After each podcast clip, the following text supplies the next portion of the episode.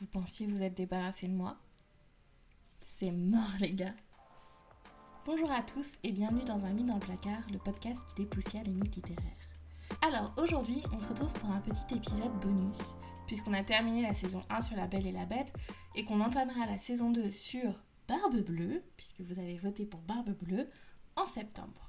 Entre temps, je voulais pas vous laisser cet été sans rien. Donc ce mois-ci, on a un épisode sur la femme sauveuse qui est un peu une thématique propre à La Belle et la Bête, mais qui se retrouve dans d'autres histoires, et je vais vous faire une comparaison, enfin je vous explique ça tout de suite. Et le deuxième épisode sera en août, et cet épisode-là va ouvrir une nouvelle série, puisque ce sera une interview. Je vais lancer une série d'entretiens avec des personnes, pour savoir, donc des personnes diverses et variées, hein que ce soit de mon entourage, mais aussi des universitaires, des personnes qui ont un rapport particulier au conte de fées, que j'ai rencontré euh, sur d'autres plateformes. Enfin voilà. Et donc du coup, ça va être une série d'entretiens pour comprendre un peu le rapport au conte, aux histoires, aux mythes, et à quel point ces histoires ont pu avoir un impact ou non sur la vie des personnes interviewées. Et on commencera avec ma grand-mère, Nicole, ou Mamé.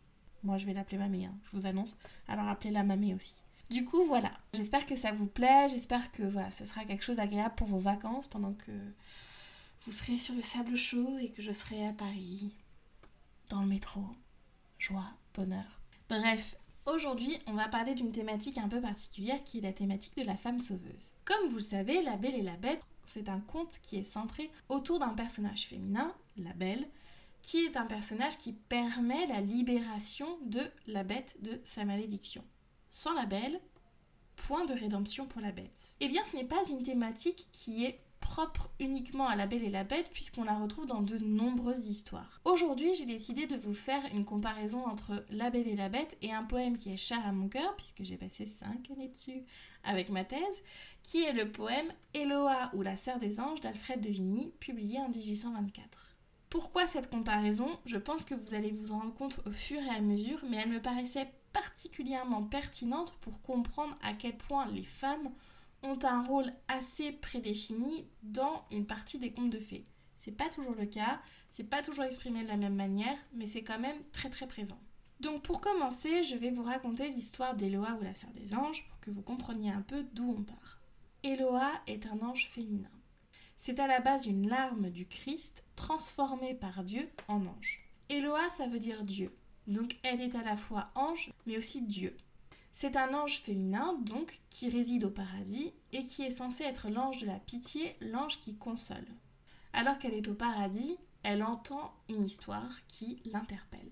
C'est l'histoire d'un ange qui s'est rebellé contre Dieu en essayant de prendre son trône et qui a échoué et a été envoyé dans les enfers pour purger sa peine. Cet être s'appelait Lucifer celui qui apporte la lumière, mais personne ne l'appelle plus désormais ainsi, et il est condamné à errer aux enfers et à ne plus voir la lumière.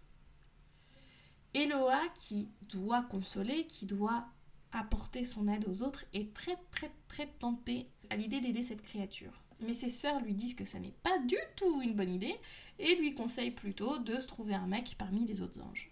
Eloa n'écoute pas et va explorer les régions du chaos, qui sont des régions entre le paradis et l'enfer, où elle rencontre un jeune homme mystérieux. Tiens, tiens, tiens, mais qui cela peut bien y être ce jeune homme ne dévoile jamais son identité, mais la séduit. Il lui explique que c'est un ange un peu perdu, il est décrit magnifiquement, donc très clairement elle a en face d'elle un très très très bel homme, et elle décide de se sacrifier pour l'aider. Et en plus, non seulement elle décide, elle, de le faire, mais elle est poussée par les cieux à en faire autant, puisqu'elle entend des messages des anges qui lui disent qu'elle trouvera la gloire en s'immolant pour cette créature qui est en face d'elle. Alors qu'elle descend en enfer avec cette créature, il lui révèle enfin son identité, à savoir Satan. Oh ça alors, quelle chute On n'était pas du tout au courant. Bref, c'est un long poème narratif, enfin long, ça se lit en une heure max, hein. mais c'est un long poème narratif très très beau. Si vous avez l'occasion de le lire, allez-y, c'est incroyable. C'est un de mes poèmes préférés et je trouve qu'on n'y pas assez Alfred de Vigny. On connaît en général Hugo, Lamartine, Baudelaire, en poète du 19e, Rimbaud un peu aussi, mais Vigny un peu moins. Et vraiment, si vous avez l'occasion de tomber sur ce texte, dévorez-le, c'est incroyable. Pourquoi avoir mis en rapport ces deux histoires? Eh bien c'est simple, dans ces deux histoires, on a deux femmes qui incarnent la lumière et qui doivent sauver deux hommes plongés dans les ténèbres à cause de leurs propres actions, à cause de leur fierté. Dans le premier cas, Belle est pas directement liée à la lumière, à part dans la version de 2017 qui contient une chanson appelée Days in the Sun et qui dit clairement que Belle sera celle qui va ramener la lumière dans le château. Et qui va ramener la lumière aux occupants qui sont plongés dans un éternel hiver depuis la malédiction de leur maître. Belle, c'est un être de pureté et donc, pour ainsi dire, de clarté. Elle est notamment dans une robe jaune, couleur de soleil, euh, dans les versions Disney. C'est un être qui est toujours décrit comme très pur, qui est toujours décrit comme du coup assez lumineux et c'est elle qui va rapporter la lumière à la bête, qui va l'éclairer, qui va lui montrer quel chemin prendre pour pouvoir sortir de sa malédiction. C'est la même chose du côté d'Eloa, c'est un ange, voilà. Donc déjà, elle est très belle, très lumineuse et c'est elle qui apporte la lumière dans les ténèbres du chaos et qui permet d'éclairer Satan. Il faut savoir que Vinny avait prévu une suite à Eloa ou la sœur des anges, suite dans laquelle Dieu a accordé à Satan la rédemption. Dans cette suite, en fait, Eloa est aux enfers, elle se morfond, elle perd peu à peu sa lumière, elle s'éteint. Satan ne supporte pas cela parce qu'il l'aime et donc du coup, il se repent et ainsi permet à Eloa et à lui-même de sortir des ténèbres. Donc dans les deux cas, on a une idée de lumière mais aussi de perte de lumière par les deux protagonistes puisque dans La Belle et la Bête, il y a ce moment où Belle s'éteint quand elle apprend que son père est en train de mourir, et la Bête ne supporte pas ça et laisse la Belle retourner sauver son père pour qu'elle puisse revenir lumineuse et le sauver à son tour. Donc l'idée de lumière est très très importante et l'idée d'une femme qui se sacrifie. Il y a toujours cette idée que la femme est d'abord prisonnière. Donc dans La Belle et la Bête, elle prend la place de son père, volontairement, mais quand même, hein, elle se prend prisonnière pour pouvoir sauver son père, et c'est ensuite le fait qu'elle soit prisonnière qui va pouvoir sauver la bête, puisque s'il ne l'avait pas gardée prisonnière, clairement elle se serait enfuie. Et ça on le voit dans les différentes versions, notamment les versions de Cocteau et les versions de Disney. Dans le cas de Eloa, alors qu'elle pense qu'elle sauve Satan, il lui dit clairement dans les dernières lignes du poème j'enlève mon esclave et je tiens ma victime. Donc Eloa est aussi prisonnière. Donc ces deux personnages sont clairement prisonnières et en plus c'est quelque chose que les protagonistes masculins, à savoir la bête ou Satan, savent pertinemment et utilisent. Ainsi, dans La Belle et la Bête, et notamment la version de 2017, on a cette chanson qui s'appelle Evermore, dans laquelle la bête, alors qu'il voit la belle partir, dit que Now she'll never leave me. Donc maintenant elle ne partira jamais. Alors c'est censé être une métaphore pour dire qu'elle fera toujours partie de lui parce qu'il l'aime, blablabla. Mais il y a quand même dans cette chanson quelque chose de très problématique. Il dit notamment, je vais vous lire quelques extraits de paroles. C'est donc une traduction de la chanson originale qui est en anglais. J'étais celui qui avait tout. J'étais le maître de mon destin. Je n'ai jamais eu besoin de personne dans ma vie. J'ai appris la vérité trop tard. Je ne me débarrasserai jamais de la douleur, je ferme les yeux, mais elle est toujours là.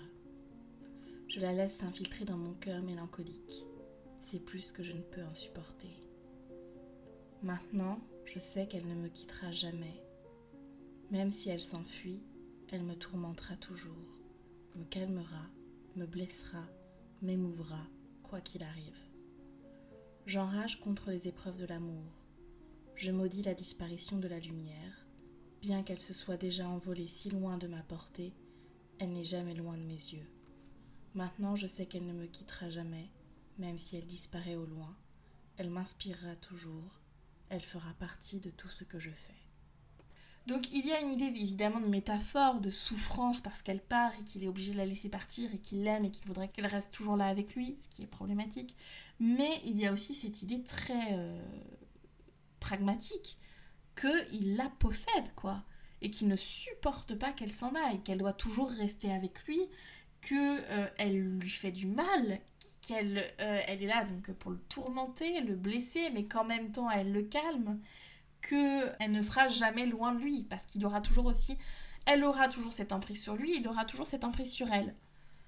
Bon, donc ça c'est déjà problématique. Dans Eloa, il y a encore cette idée où elle le suit et les dernières lignes du poème sont assez folles, je vais vous les lire. Je vais donc vous lire le poème de Vinnie, enfin un extrait. Il s'agit à la fin d'un dialogue entre Eloa et Satan. Je préciserai juste au début que c'est Eloa qui parle, et puis après je lis le texte normalement, mais la précision ne fait pas partie du texte original. Deux fois encore levant sa paupière infidèle, promenant des regards encore irrésolus, elle chercha ses cieux qu'elle ne voyait plus. Des anges au chaos allaient puiser des mondes, passant avec terreur dans ces plaines profondes, tandis qu'ils remplissaient les messages de Dieu, ils ont tous vu tomber un nuage de feu. Des plaintes de douleur, des réponses cruelles se mêlaient dans la flamme au battement des ailes. Où me conduisez-vous, bel ange? dit Éloi. Viens toujours. Que votre voix est triste et quel sombre discours. N'est-ce pas Éloi qui soulève ta chaîne? J'ai cru t'avoir sauvé. Non, c'est moi qui t'entraîne.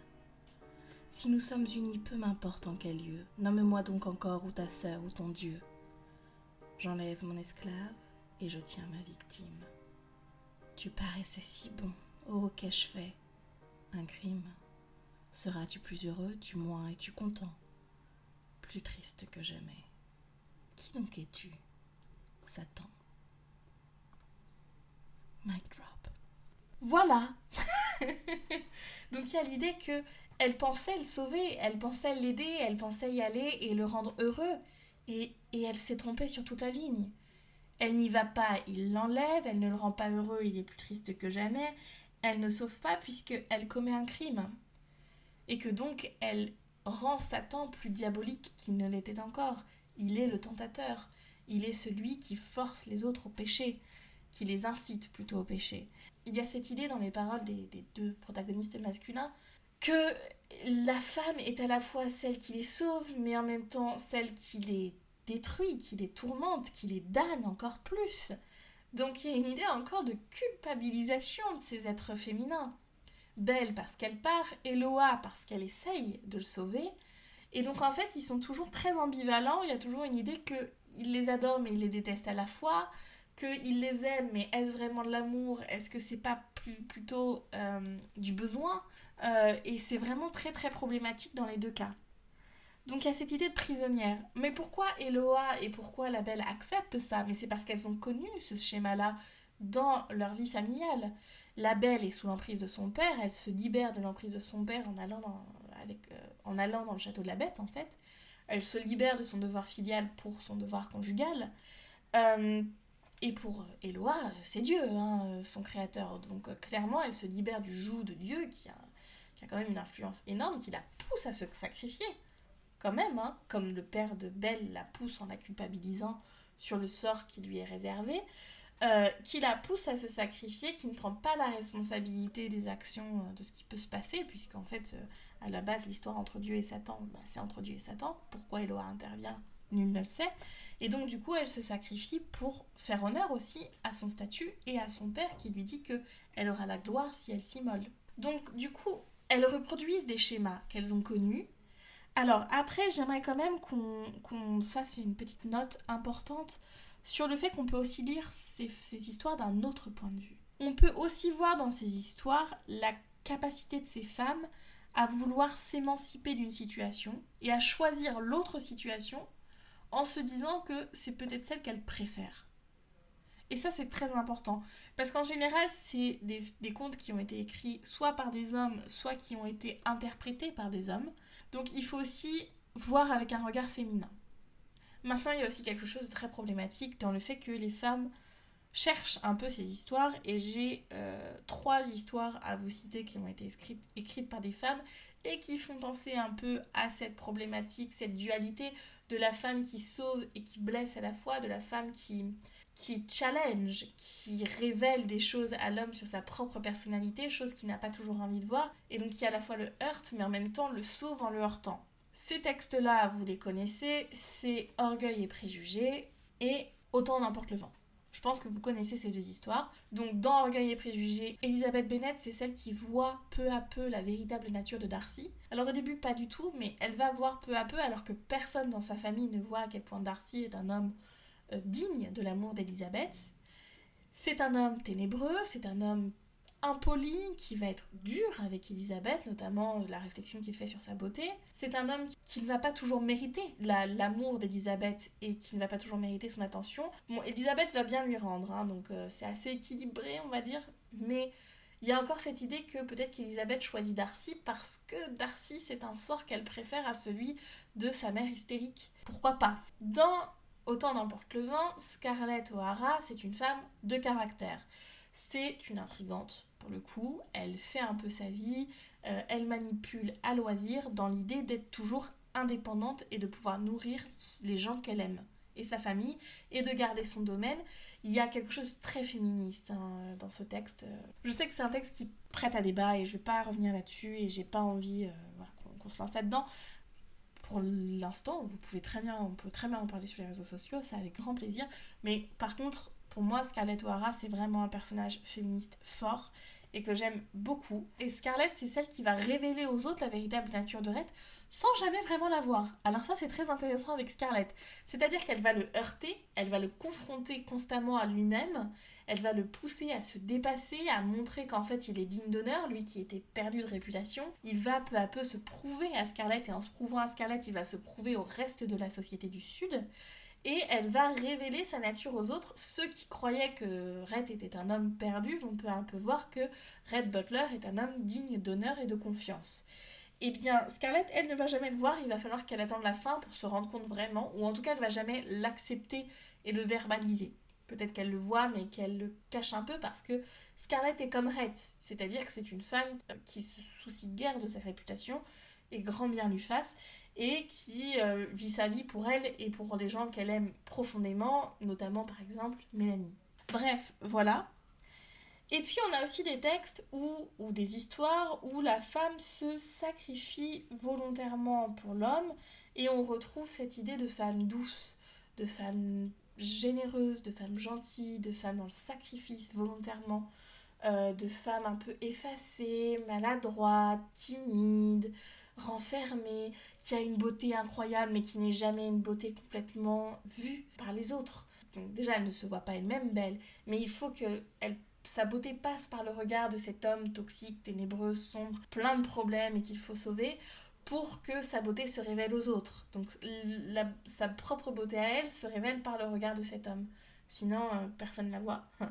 Et donc, bah, évidemment, ça, en, en histoire très classique, on a Jane Eyre, Jane qui se révèle dans le regard de Rochester, Jane qui révèle la lumière de Rochester, y compris quand celui-ci devient aveugle, quand même. C'est génial. Celle qui va, euh, va redonner espoir à Rochester, qui va le sortir un peu de sa mélancolie et de ce château un peu sombre comme ça.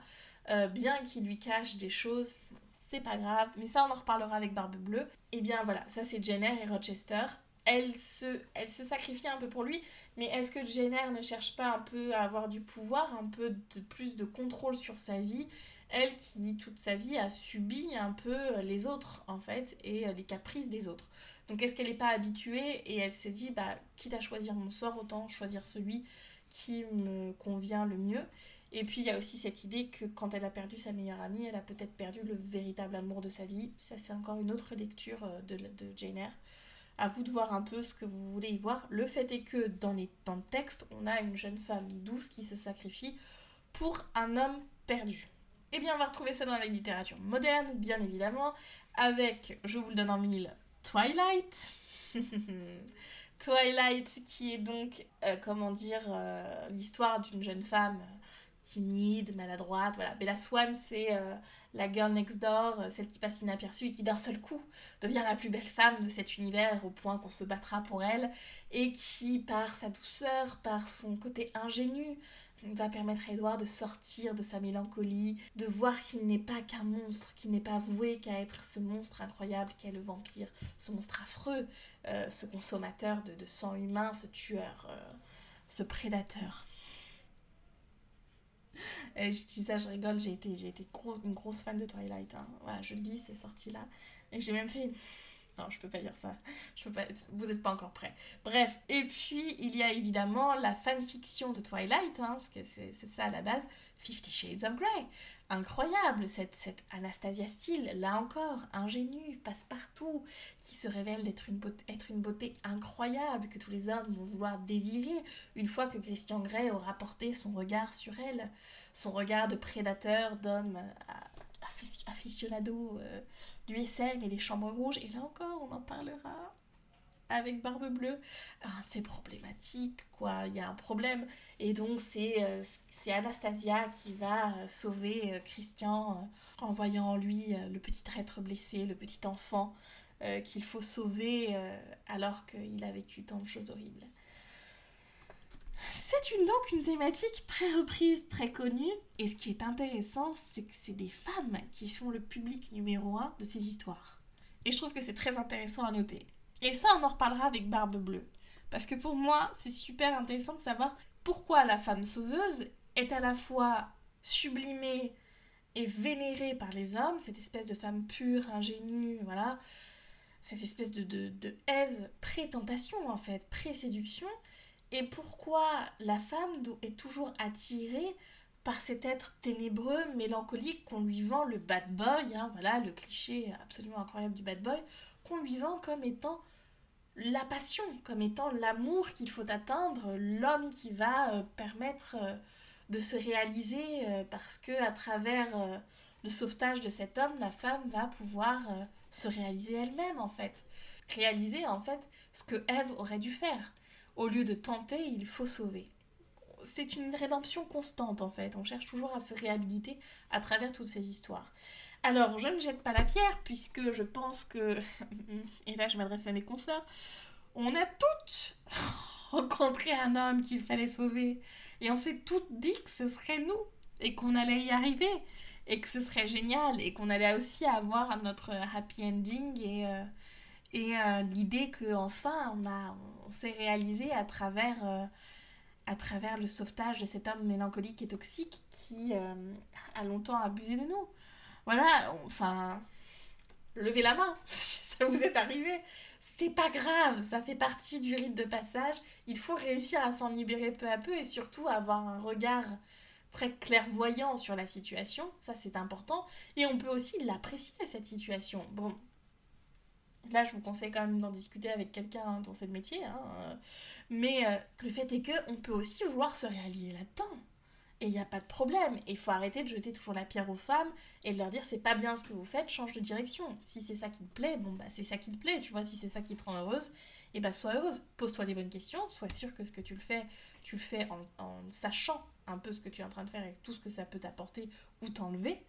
Euh, mais euh, une fois que tu sais ça, euh, bah bon courage hein, et amuse-toi bien. C'est un peu la même histoire qu'on a avec Proserpine et Hadès. On dit toujours que Proserpine s'est fait enlever par Hadès et que du coup, euh, elle est victime d'Hadès. Peut-être qu'elle n'est pas si victime que ça. Peut-être qu'elle a fait exprès de manger la nourriture euh, des enfers pour ne pas avoir à remonter et à traîner euh, ad vitam aeternam avec sa mère. Donc du coup, enfin voilà, il faut, il faut toujours redonner un peu de pouvoir aux femmes et arrêter de toujours les victimiser. Et ça vaut aussi euh, dans la vie euh, quotidienne. Et c'est pour ça que j'ai eu envie de parler de cette femme sauveuse, parce que je pense qu'elle nous parle à toutes et à tous, et qu'elle est très importante euh, dans la littérature. Et on le verra avec Barbe Bleue, et ça me paraissait essentiel de la mentionner et de l'analyser avec vous avant d'attaquer Barbe Bleue. Voilà, c'était un épisode un peu plus court que d'habitude. J'espère que ça vous a plu et que ça vous a diverti. Et euh, si vous avez des choses à me dire, eh bien je vous attends de pied ferme sur les réseaux sociaux comme d'habitude ou en commentaire si vous êtes sur YouTube. Et euh, voilà, je vous embrasse fort. Je vous dis à la prochaine fois avec euh, l'interview de Mamé on a hâte. Et euh, j'espère que vous allez passer de merveilleuses vacances et que vous allez profiter euh, de la lumière du soleil et euh, non d'un autre être auquel vous voleriez sa lumière. Voilà, on va finir là-dessus. Joyeux. Je vous embrasse. Bye